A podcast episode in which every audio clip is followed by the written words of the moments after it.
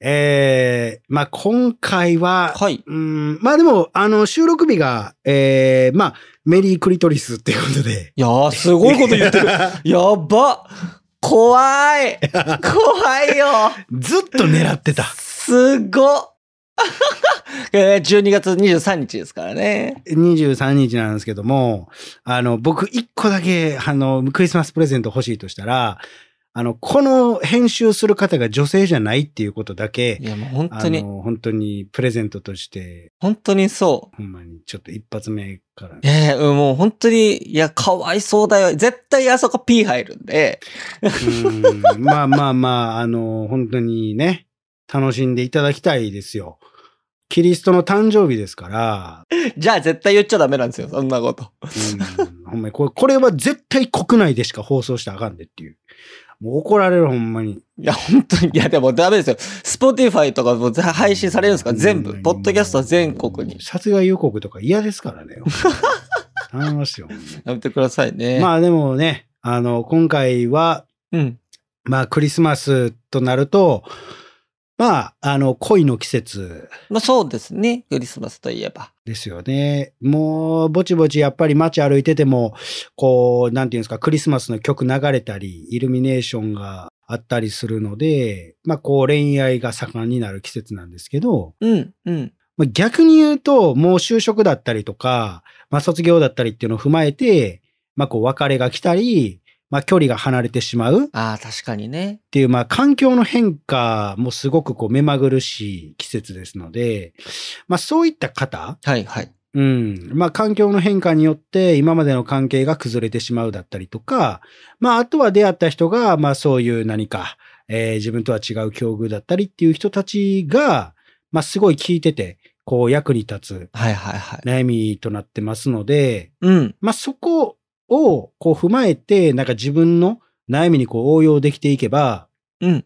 まあ、すごいいい恋愛だったりとか、まあ、いい人生を歩んでいけるんかなっていうふうに僕は思いますけどね。そうですね。うん。うん、うん、うん。逆に何か、まあ、クリスマスはね、そんな気にしなくていいと思いますね。そんな大したイベントじゃないし。まあ、えーうん、別に世間が言ってるだけですので、そうそうそうそうそうそうそう。うん。だからまあまあ、別に、そんなになんもないです。なんか、あれですよね。クリスマスだから彼女を作んなきゃって言ったカップルってすぐ別れますよね。え、そんなやつおるんすかあ、え、いませんなんか、そんなん、クリスマスもうすぐだから恋人作んなきゃみたいな。キモいっす わ。いや、そんなんだって自分の意思ないっすよ。でそのクリスマスやからっちゅうのでやってるってことは、うん。あもう人の意見に流されんねんな、こいつっていうああ、確かに確か感じにで。す。うんうんうん。うん。もうだから、もうなんか、もうほんま、だからもうほんま、それこそメリークリトリスやと思います。ああ、それこそが全然わかん ない。いや、いやいや、も、そううかもう、全もう然わかんないあのいつでもクリトリスみたいな。 いつでもクリトリスって何ですか、いや、まあわかんないです。言わない方がいいんですよ、だか ら。いや、ほんまですね。ちょっと、今の発言に関しては、ほんまに記憶ないので、 なんでだよ。あの、うまいように使っていただけたら僕はもう。使えるかなうん。まあ、これを編集する方が女性やったら、もうぜひ僕と、えーメリークリスマスしていただけれ どば。ういうこはいとそだうよいうわけですからね。 セクハラです。いや、ほんまにセクハラということで。はい。はいまあまあ、あの、そういうの含めまして、ちょっと意味不明なえーオープニングにはなりましたけども、 はい。まあ、あの、境遇変わった人はぜひ見ていただきたいので。そうですね。 はい。それでは早速本編行きましょ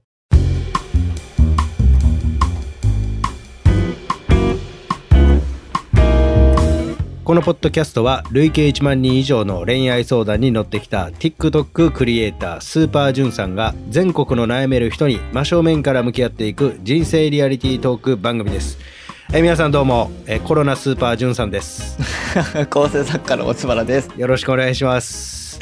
いやー、コロナになっちゃいましたね、じゅんさんね。なっちゃいましたけども、もう、まあ一応、あの、味覚、嗅覚はないんですが、えーまあまあ一応復活しましたということで。いやー、大変ですね、味覚嗅覚ないの。ご飯とかね、大変ですもんね。そうですね。まあまあ、でも逆に言うと、やっぱり使わないとか退化して、使う部分が進化していくんで、まあ逆に言うとその味覚嗅覚ないってことは他が尖れるんで、まあよりこう濃密なアドバイスができるんちゃうかっていう話ああ、頭脳とかね。そうですね。だから今回送ってくる人に関してはもうすごいあの気引き締めていただかないと、えー厳しいですので。ちょっと鋭利な感じになるかもしれないですね、もしかしたらね。まあまあ、いつも鋭利なんですけども、 えーより職人気質が増した感じにはなりますので。はい。というわけで来ておりますんで、松葉さんお願いいたします。はい。えーペンネーム、ヨッシーさんからです。はい。社会人2年目です。相手は関東の人で、私は関西。遠距離です。うん。大学2回生の時にアプリで出会い、ずっと文字だけの会話をし続け、初めて会ったのが、うんえー大学4回の秋。そこからまた文字だけの会話をし、社会人になってから月1以上でお互いが行き来し合い遊んでいました。うん。私は仕事がしんどかったので転職を考えており、向こうから転職するならこっちに来たらと言われ、私はそうしたかったけどすぐに引っ越せるだけのお金がなく、うん向こうに行くために貯金をし頑張ると伝えました。うん。向こうとは付き合っておらず、付き合わなかった理由は相手が過去に遠距離でトラウマがあったからと言われたからです。うん。私はなかなか人を信じきれないこともあり、何回もう、んそっちでいい人ができたらどうすんのと聞き、向こうは、出会いはないし大丈夫と言ってくれたので、何回確認してもそういうのであればと信じて、今は貯金して頑張ろうと思っていました。うん。私は相手に好きと伝えていたので、私の気持ちは知っています。はい1年以上お互いが行き来し合い遊んでいたのですが、先日、彼が、幼馴染から久々に連絡が来て、好きになった、と言われ、振られました。うん。うん。向こうは私に期待させ続けても申し訳ないから、と、向こうなりの優しさなんだろうな、と思っていましたが、うん。裏切られた気分になり、やっぱり諦めきれません。うん。向こうに遠距離が嫌って言ったことも聞きましたが、それは好きじゃないのに付き合うのはあれやから言い訳にしてたと言われ、何とも言えない気持ちになりました。うん。諦めたいけど諦めきれない。でも諦めるべきですよね。とのことです。はい。はい。うーもやもやしますね。一発目から。もやもやしますね。はい。まあ、これはもう早速行きましょうよって感じなんですけど。あ、じゃあ、はい。ヨッシーさんにお伝えしたいことをお願いします。お伝えしたいことは、しっかりせえ。ということで。しっかりせえしっとかりいうこせえとでね。はい。まあ、おそらく SE が入ってるかと思うんですけど。 はい。えー入ってると思います。まあ、これはまず、じゃあ、どっから行きましょうか。あこれ、これ付き合ってないんですかで、付き合ってるって、まあ、付き合ってないんでしょうね。うーん、ほんほんほんほんほん。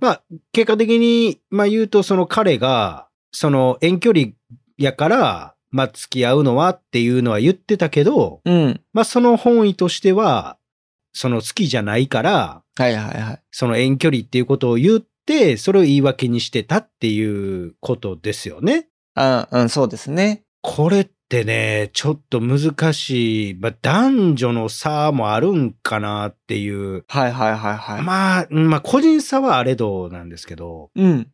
まあこれ偏見って言われてしまえばそれまでの話にはなるんですけど、やっぱね、男って、まあその見た目が可愛いとか、なんか中身がどうとか、まああるんですけど、やっぱりセックスとかなんちゃうかなっていう、まあセックスっていうか、まあその肉体の触れ合い、あーうん、がやっぱないと、はいはいはいはいはい。やっぱちょっと無理なんじゃないかなってちょっと思っちゃうんですよ。で、まああの僕がインタビューをしている中で、えーまあちょっと最近のこの現代の恋愛でちょっとすごい変わってきたなって思うのは、まあ男性でもその性についてあまり関心が薄い人が結構多いんですよ。聞きますよね。うん。あの、チューはするけどエッチはしない。はいはいはいはい、はい。結構ね、いるんですよ、これ実は。で、え、それ、お前大丈夫なみたいな。聞くんすけど、はいはい。いや、ちょっと僕あんまりなんか苦手で、みたいな。えー。っていう人も、まあ、増えてきてはいるんですけども、ただ、まあ、そうは言っても、やっぱりこう、男性の行動原理っていうのは、やっぱり欲求の中で性ってめっちゃでかいと思うんですよ。でかいですね。で、それが、やっぱりこう、ないうん。うん。で、あったとしても、関西と関東でしょそうですね。まあ、一回食ってなったらそこそこの値段かかるから、まあ、ペース的に言ったって備えなわけですやん。まあ月1以上とかそんぐらいですよね。でしょで、そんな中でまあ LINE とかしてたって、あんまり気持ち入らんのちゃうかなっていう。まあ LINE はね、だからまあある種保険の対象というか、はいはいはい、はい。とりあえず、まあだから彼がもう、これを最後言ってる文面と一緒で、好きではないんだけども、まあその、キープみたいな、はいはいはいはい。何かあった時の保険として、まあ使われてたんやろうなっていう。だから僕いつもそれ言ってるんですけど、まさにこれもう本人が言ってるから、確かに。もうほんまにだから保険として、うん。こう置かれてたんじゃないかっていうところはやっぱあるんですよ。あー確かにうね、ん。で、逆に、じゃあなんで女の子はこんな状況やのに、このヨッシーさんは、この彼と違ってここまでのめり込んじゃったのかっていうところだと思うんですけど、はいはいはい。やっぱり、こう、なんていうんですかね、女の人っていうのは逆に性をすごい、まあ意識する方もいらっしゃるとは思うんですけども、まあやっぱりパーソナリティですよね。やっぱここを重視する方っていうのは、まあすごく多くって、はいはいはい。で、えっと、厚生労働省か民間企業か忘れたんですけど、えっと、まあ、その結婚とかに対する、まあ、アンケート調査で何を求めますかってなった時に、まあ、男性はその容姿面とか、やっぱりまあ、その性に結びつくところが結構1位だったんですけど、はいはいはいはい。女性はやっぱりパーソナリティが1位やったんですよ。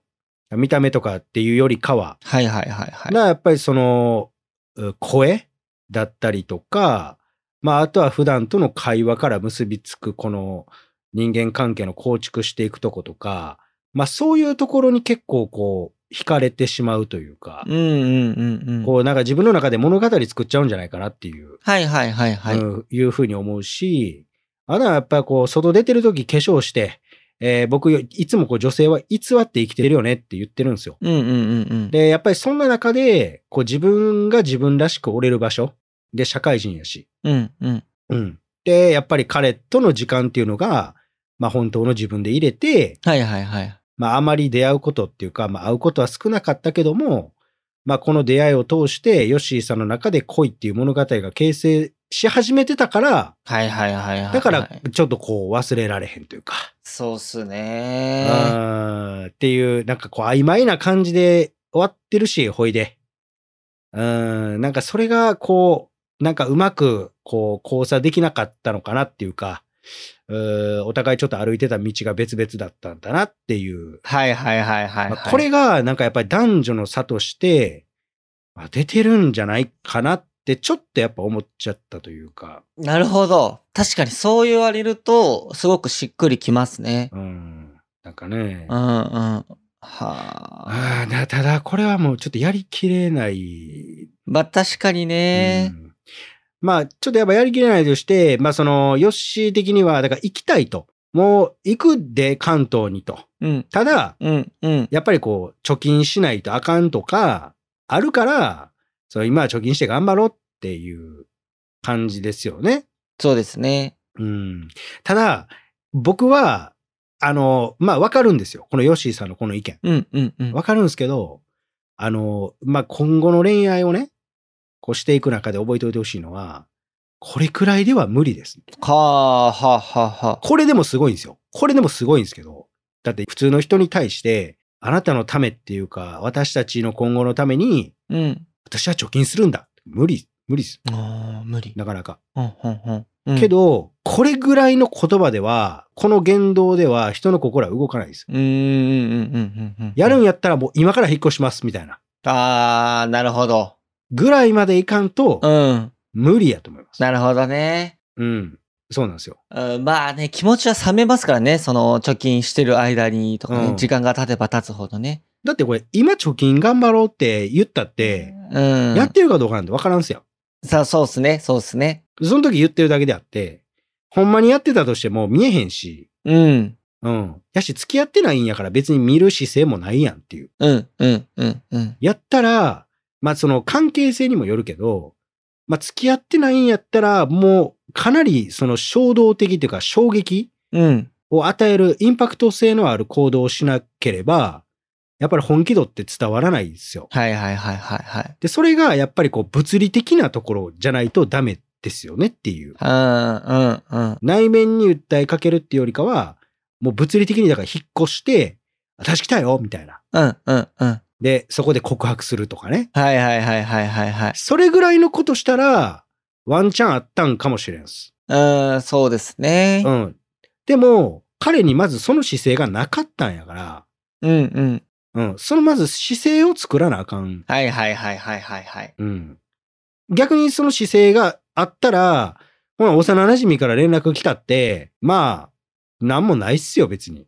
うん、うん、うん、う。。うんなんかあったとしても、そこのライバル視に入ってくるから、ヨッシーが。はい、そうですね。うん。だから、バトれる、あれはあるけど、うん、うん、うん。うんまあ、バトらせようとする、そいつも問題やけどな。その辺でうん まあ確かに。そう。けど、まあ、そこちゃいます確かになだからあれやな、恋って、好きになればなるほど頑張ろうって、自分で言うてるけど、この貯金して頑張ろうと思ってました。ちゃうねんって、頑張ったらあかんねん。夢中になんねんっていううね。わーそうだ、そうだ、そうだ。あーそうです。よね。そう、頑張ろう、頑張ろうってやったら、こう、やっぱり自分の思いだったりとかっていうのを伏せてしまうんすよ。うん、うん、うん。あ、それはあかんよなっていう。なるほどうね。ん。いや、だからそうこっちゃいますかね。あー逆に何かありますいやー、これね、好きって言ってたんですもんね。相手さんにはね。うん、言ってる。ヨッシーがね。だから、これ、なんか僕よくわかんないんですけど、好きって言ってるっていうのは、告白してるのとは違うんですかあーっと、まあまあ、日本国内においては、うん。まあ告白には入らないあ、そうなんだ。じゃないですか。まあいや、どうなんやろ。まあでも、ほら、僕前のなんかでも言ったんですけど、告白って別に段階があるから、その目的別告白みたいなうんうんうん。感じで、はい。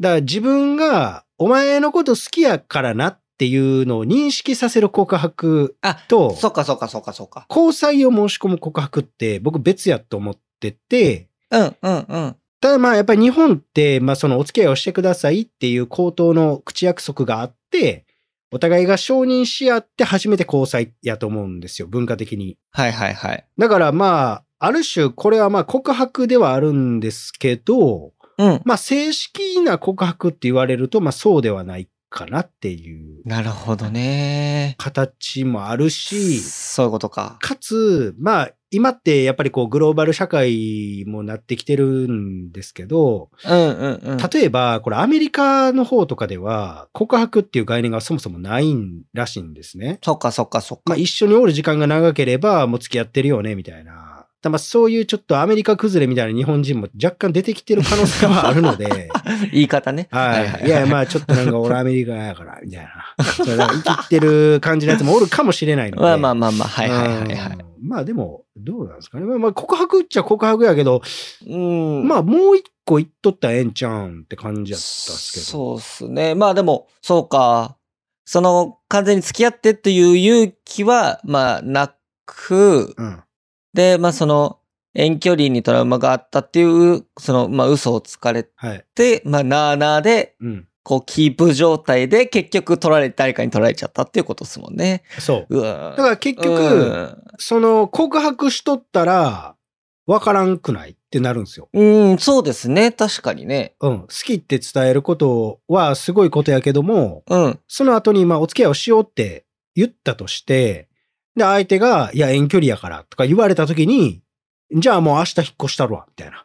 あ言葉で言わずに行っちゃうとかね。はいはいはいはい。うん。それぐらいのことしてたら、確かにな。ワンチャンあったんじゃないっていうい。やー、でもこれ彼氏も、なんか今言い方悪いですけど、振ってあげればいいのにとか思っちゃったな。いや、だからそこが、うん。うんまあ、人間の弱さっていうか、甘えっていうか、うんうんうん。なまあ彼女おるけどセフレ欲しいみたいなタイプですよね。ああ、そういうことか。うん。まあ、正直、あの、こんなこと僕の口から言うのもちょっとなんですけど、僕も思いますよ、そんなん。まあ、わかりますわかります。僕、一分無限性がええもん、そんなんやったら。無限性聞いたことない。マジで。 一夫、一夫多妻性聞いたことあるけど、無限性聞いたことないですよ。 いや、もう僕、ほんまそんなんもう一分とか無理。あ、じゃあ一分はええわ。一分俺やから。はいはいはい。一夫無限性がいいです。む無限性ってなんですか別に多彩性でいいじゃないですかだって。いやいや、ダメです。 ダメなんですなんか多彩って言われちゃうと、なんかちょっと、俺の正義の限界を感じちゃうのよ。か あ、そうですか。もうそこはもう、もう、あの、限界がないよ。あ僕ー。自身に限界なんてもうないの。確かに確かに、そうかそうか。うん。自然数で例えれそうですもんね。多彩性ってね。あ、そうですね。確かに確かに。そういうことではなく、もう。で、む無限って言われちゃうと、もうあの科学とかでは説明できない領域になる。天文学的数字のね、天文学的 な、いや、バカすぎるって。一分無限性はバカすぎ る。いやいや、いや、ほんま一分無限性がええですよ。そんなあんです言うた。からまあまあまあ。そう、無限性やし、プラス風俗も行くぐらいがいいっすよ。正 直、しょもうそんなん言無うたら限じゃないですか。本当に無限だな。いいや、や、ほんまに無限。でもまあ、わかります、わかりますよ。わかるでしょわかるんやけども、うん。やっぱり、まあ、お付き合いをするイコール、まあ、他の方とこう、寝たりとかってするのは、やっぱり、まあ、相手の心を傷つけてしまうことになるので、はい。まあ、やっぱりやらんっていうのは、まあ、人としての誠意やと思うんですよ。うん。でうん、うん。もう、やっぱり、まあ、このインターネットが普及して、まあ、デバイスもこんだけ出てきた世の中では、まあ、普通の人、はい。ほんまにザ一般人だと、まあ、バレないんですね。やっぱり。あー、なるほど。隠せば。うん、うん、うん。だから、まあ、遊んじゃう人は多いですよね。まあねうんうん。まあ、例えば僕みたいに配信をしてるとか、はいはい。まあ、何かそういうことをして、こう、弊害が出るような人やったら、はいはいはい。まあ、やらないような自制心が効くのはわかるんですけども、うんうん、うん。ただまあ、普通の人が別に遊んだって浮気したって言われて、別れるだけじゃないですか。そうですね。うん。やったら別に遊ぶわってなる人が、まあ普通の思考ではあるんかなっていう。うんうんうん。確かに確かに。うん。だからそこの、なんかこう、見極めさえできていれば、まあ逆に言うとそういう人を捕まえてたとしても、まあ幸せになれるですよね。あ確かにね、うん。だからこそ、なんか普通のアドバイスしてる人、まあどういうアドバイスをしてるのか知らんすけど、いや、辛かったね、みたいな。はいはいはいはい。もう大丈夫みたいな言うんですけど、もうそんなクソみたいなアドバイスじゃなくって、お前のその見る目うん。と、その選ぶ意思はいはいはい。がなかったら、絶対無理やでってまあ、そうだよな思うんで、まあそういう意味では、だからタバスコみたいな僕が、ちょっとこう辛口な意見を述べながら、まあそれをこう、あ図星やなと。うん。で、やっぱりこう、選ぶ目だったり、なんか自分の今のこのモヤモヤっていうのを、こうどこに生かすべきかっていうのを、こう、矛先さえ見つけてくれれば、もうすぐ幸せになれると思うんですけどね。うん、そうですね。本当にそうですね。そうそうそうそ見る目なう。うん。まあでも、可能性を残す彼のこの言葉の節々に残るこの可能性みたいな、はいはいはいはい、はい。腹立つっすね。 これはね、やりきれないですよね。うん、だって、ヨッシーさんからしたら、ちょっとそこの言葉の節だけを、うんこうなんか、ふとした時に思い出して大丈夫みたいな思ってたんやと思うんですそうですね。よ。でしょうん、うん、だと思いますよ。出会いはないし大丈夫とかでね。うん、うん、うん。ほざけてめえっつ って。お前、ほんまよう言うてんなみたいな。うん、うん。それが。あうん。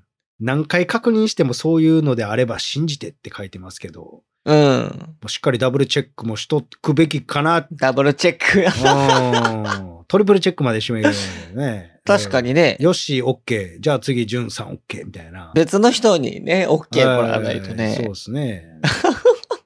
なんかそこ、ちゃうんかなまあ、そうっすね。ちょ、なんかそう最後にこう、諦めたいけど諦めきれないっていう風に書いてあるんですけど、うん。その、諦める方法とかってあるんですか諦める方法なんかないっすよ。わー、泣いて。無理やもん。泣いて、吉井さん。いや、ないんすよ。だからそれ、だからそれを探そうとするから諦められへんやと思うんですよね。なるほど。うん。だから諦めたくないし、その好きな人を諦める方法を探してる時間が長ければ長いほど、はい。逆に言うとその人のことを思っている時間が長いってことなんで、ああ、確かに。無理やと思うんですよ。ああ、確かに。うん。だから、あの、好きな人を諦める方法なんて、まずそもそも世の中にないんですよ。ああ、うん、うん、うん。あったらだって教科書あるやん、みたいな。そうですね。そりゃそうだわ。ないもん。うん、うん、うん、うん、うん。だから、その、好きな人を諦められないんです。で、よくねっていう話です、まず。なるほどね。うん。ああ、うん、うん、うん好。きな人を諦められへんねん。ええやん、別に。何がわかんのっうん、うん、うん。ていう、自分でいいやん。もなるほどなう、何があかんのっていう。うん、うん、うん。しかも、こんな遠距離で、はい。こんな可能性もやられて1年以上お互いが行き来して遊んでた人をうん。貯金してまで好きって思える心があんねんで私でええやん。そうですね。うん。っていう。ただ、まあ、唯一この好きな人を諦めるというか、まあ、こう忘れるために必要なこととしては、うんだからもう距離。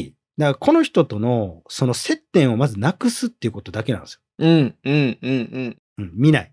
はい、はい、はい、はい。連絡取らない、消す。連絡取らない。うん、ただ、まあ最近、やっぱりこう、近年多いのは SNS うん、う、ん、うん。ツイッターとか、はい、はい、はい、はい。インスタとか、見て、はぁ、みたいはいはいはいはい。な。抜き終わったおっさんやん。うんはあだけでしょ、それは。 ほんまに。まあね、一個ブロックしても別アカウントがあったりね、裏アカウントがあったりしますからね。結局、あの、こういうのを言ってる人って、まあ、ヨッシーさんじゃないですよ。うん。元彼が忘れられませんとか言ってる人は、絶対残してるから。ああ、確かになあの、なんかは残してんねん。消したって言うんすよ。はいはいはい。絶対なんかあんねん。ああ、確かに。あの、もう絶対消されへんもんってあるんですうん、うん、うん、うん。よ。うん。だほんまに、例えば、なんか、人生を変えてもらったんですとかっていうので、なんかその自分の人生のターニングポイントとなるものがもしなんかあったとしたら、はいはい。まあ残しててもいいかもしれんけど、じゃあそれをこう封印しなあかんよねっていう。うーん、うん、うん。普段見えるところに置いとくからあかんねんから、そうですね。ふとした時に見るぐらいのものでいいとして、だからそれを、まずその、基本的には見れない場所に保管しておくっていう認識の方がいいと思うんですよね。確かに確かに。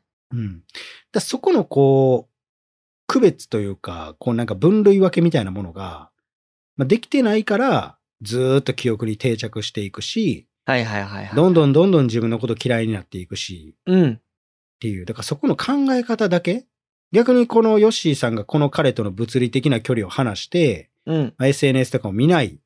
では忘れられへんけど、そんな自分でいいんだって認めてあげて、まあこれから先普通に生活をしていってたら、うん。逆に言うとここのヨッシーさんのいい部分っていうのを、まあ拾い上げてくれる人って絶対現れるんですうんよ。うんだうからん。その時に、まあ過去の経験から、うわ私なんかでいいんかなとか、うん。絶対最初不安やと思うんですよ。でもだんだんそれが打ち解けていって、うん。あ、この人すごい私のことを、なんかしん、あ、私もこの人のこと信頼できるかもってなっていった時に、初めて自分が過去に経験してきた、この嫌な経験、で、そこで培われた自分の価値っていうのが、あほんまにこれでよかったんやなって認め合えた時が、うんうん。初めて恋に落ちるんかなってまた。ああ、そうですうんね。でその時に初めて、あ、もうな、おったな、そんなやつ、みたいな。っうん、うん、うん、うん。ていう風になるから、振り切れるっていうかね。そうそうそうそうそう。んうんうんそんな、もう、3日とかであ諦められるんやったら、人間好きになんてならへんよ。っていうね。まあ、確かに。ほんまに。うん。そうですね。諦めんくてええねんから、諦めきれないという心を持っといていいってことですよね。そんなん言ったら、ね僕らだって忘れられへんこととかいっぱいありますよ。うん、うん、ありますね。言えなかった後悔とか、ああ、うん。めっちゃある。うん。 まあ、ありますよね。うん。そんなん言ったら、あの、まあ、ちょっとこれまた下ネタになっちゃうんですけど、はいはいはい。いっつも、だからその風俗とかね、もし行ったとしたら、はいはい。もうオプションとかめっちゃつけたいもん。ああ、わかります。うん。言われへん。恥ずかしいうから。わあ、うん、わかる。これはわかる。パンティー持ち帰らして。うん。メガネをかけてほしい。 そうそう、そんな感じ。後悔。あかんで後悔なんかってでね。も言えないからな、そうなんです ね。そう言われへんからねう。ん。そう、だからまあそう、そういうね。もうそんなことがんさんって言われるんですけど、お前その一言で人生どんだけ変わると思ってんねんっていうね。パンティー持ち帰るだけじゃ変わんないけどね。いや、変わるんすよ。 なんやったら僕、ティーバッグ履きたい僕が。 全こぼれでしょ。ティーバッグなんて。全こぼれですよね。 紐みたいになる。あ、でもほんまに、あの、まあ、それと一緒というか、言う言わないっていうのはまあそういうことになりますので、 そうですね。うん。確かにね。まあだから、そこちゃいますうん、うん。素晴らしい恋をしてほしいと思いますよ。そうですね。うん、全然いけますよ。うん。でもね、好きになって貯金して引っ越そうって思うほど好きだったってことは本当にいい恋だったんでしょうね。いい恋だったと思います。うん、うん、うん。うん。この恋がいい恋だったと思えるような自分であり続けなさいって言いたいです。ああ、そうですね。ううんわあ、素晴らしい。うん、うん、うん。なるほど。いや、ほんまに。僕も勉強になりまし いやいやいやいや、ほんまに。だかた。ありがとうございます。らまあちょっと一回今言ったことをやってみて、うん。まあそこからまた報告してほしいなって思います。そうですね。はい。頑張ってほしいですね。はい。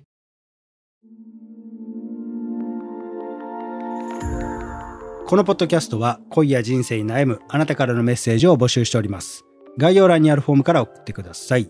そしてね、この番組が面白かったという人に関しては番組フォローと高評価、そして SNS での感想もお願いいたします。ハッシュタグお悩みバーをつけてつぶやいてください。ひらがなと漢字でお悩み、カタカナでバーです。そしてね、このポッドキャストに出演してくれる方っていうのも募集してます。直接こう僕に相談したい、生で詳しく聞いてほしいという方は、概要欄のフォームに出演可能と書いて送ってください。当日はね、Zoom での収録になりますので、顔出しなどはないです。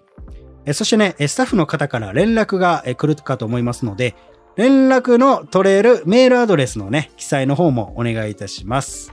えーぜひぜひね、待ってますんで、お願いいたします。お願いします。で、えー1対1の、えー相談とかもやってますので、まあ、それに関してはポントっていうところでやってますんで、そちらでお願いします。で、えーインタビューも撮影やってますので、まあ、そちらに関しては毎週土曜日に、えー大阪の難波の引っ掛け橋っていうところで、19時、まあ、7時から7時半ぐらいからね、やってますんで、またお待ちしておりますんで、来てください。はい、えーそれではね、また次回お会いいたしましょう。さよなら。